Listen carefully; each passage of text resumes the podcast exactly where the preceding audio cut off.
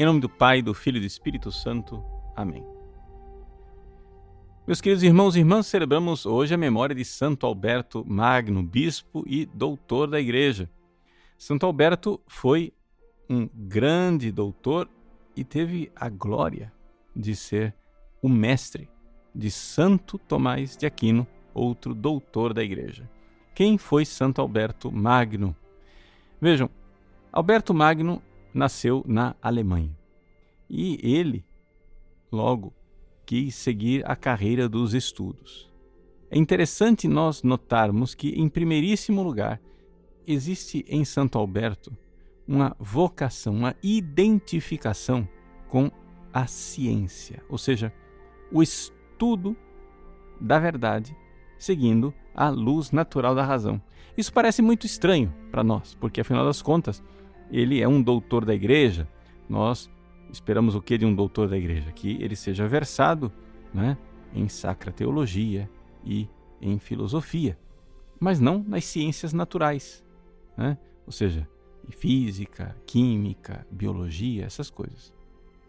No entanto, Santo Alberto Magno realizou uma obra extraordinária para a igreja, que foi exatamente mostrar né, com toda a clareza da sua sabedoria, que existe uma perfeita harmonia entre a fé e a ciência.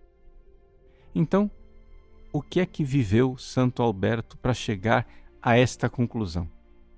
Ele, jovem, foi estudar na no centro universitário mais prestigioso no campo das ciências naturais daquela época na Idade Média, que era a Universidade de Pádua. É interessante nós notarmos que nós estamos aqui no século XIII, né? passagem entre o século XII e o século XIII. As universidades né? na Europa, elas foram, é, surgiram com especializações. Paris era o grande centro para o estudo da teologia e da filosofia. Bolonha era o grande centro para o estudo do direito. E Pádua era o grande centro para o estudo das ciências naturais. Alberto Magno foi estudar em Pádua. E logo ali, ele não era religioso, ele era leigo.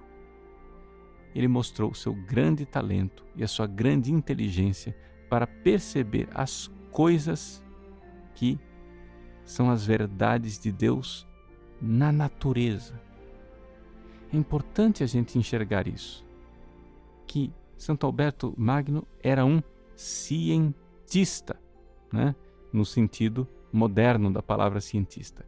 Ele se dedicava às ciências naturais, física, química, biologia, todas essas coisas. E via neste estudo algo de extraordinário que o aproximava de Deus. Ele era um leigo, um leigo santo, um leigo que procurava a ciência. Acontece que ele começou a sentir um chamado para a vida religiosa, para se dedicar a Deus, para ser frade dominicano, mendicante. No entanto, apesar de ele sentir com clareza esse chamado, ele não pediu para entrar nos dominicanos. Por quê? Porque ele achava que, de alguma forma, aquilo poderia atrapalhar o seu estudo das coisas científicas. Foi então que um dia, rezando de uma, diante de uma imagem de Nossa Senhora, Nossa Senhora lhe disse que ele não tivesse medo que ele entrasse na ordem dos dominicanos, que ela daria a ele uma grande inteligência e sabedoria para continuar estudando a ciência, mas que, no fim da vida, ela pediria essa inteligência de volta. Foi assim que Santo Alberto pediu para entrar nos dominicanos. E nos dominicanos, ele então continuou o seu estudo científico e não somente das ciências naturais, mas agora então começou a se dedicar também ao estudo da filosofia e da teologia. Foi exatamente isto que levou ele a introduzir dentro da filosofia e da teologia um filósofo que até então era deixado de lado: Aristóteles.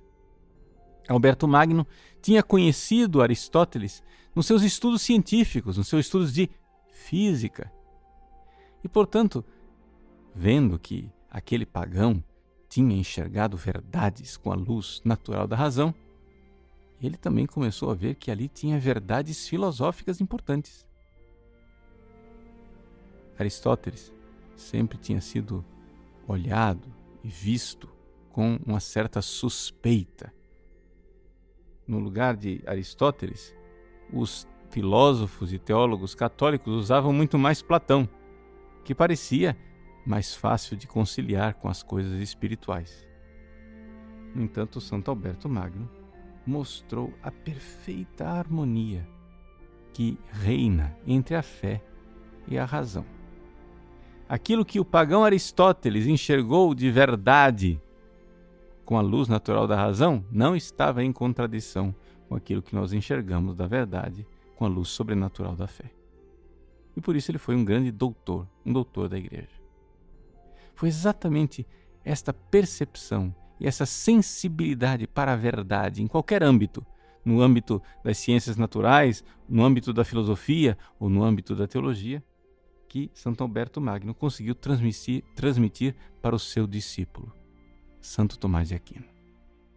O discípulo tornou-se maior do que o mestre. E se nós hoje temos Santo Tomás de Aquino, devemos exatamente esta percepção, esta intuição grandiosa de Santo Alberto Magno. Santo Alberto Magno é, portanto, um doutor da Igreja bom, próprio para esses nossos tempos modernos. Os tempos em que nós achamos que existe uma contradição entre a fé e a ciência. Nós, católicos, verdadeiramente católicos, sabemos que não existe essa contradição.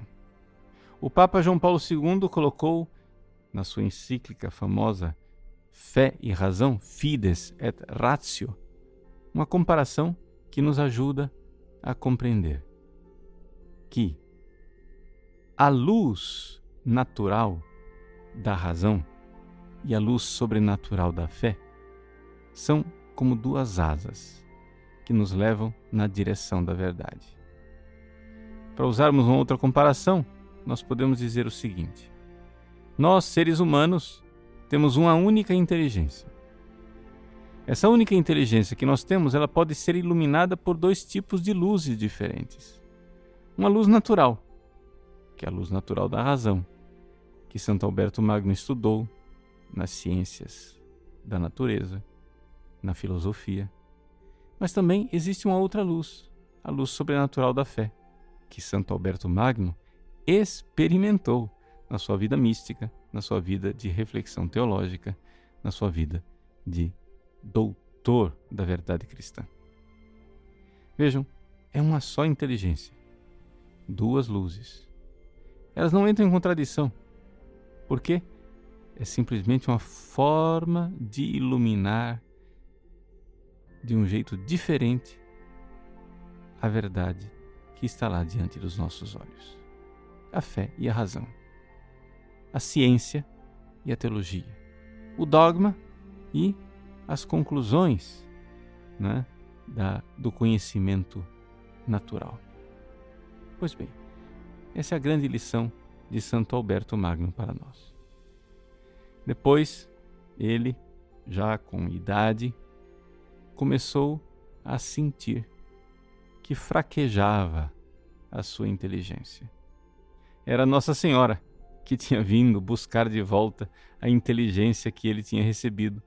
De tal forma que aquele homem tão sábio viveu a sua velhice um período pequeno, mas um período considerável de uma certa demência.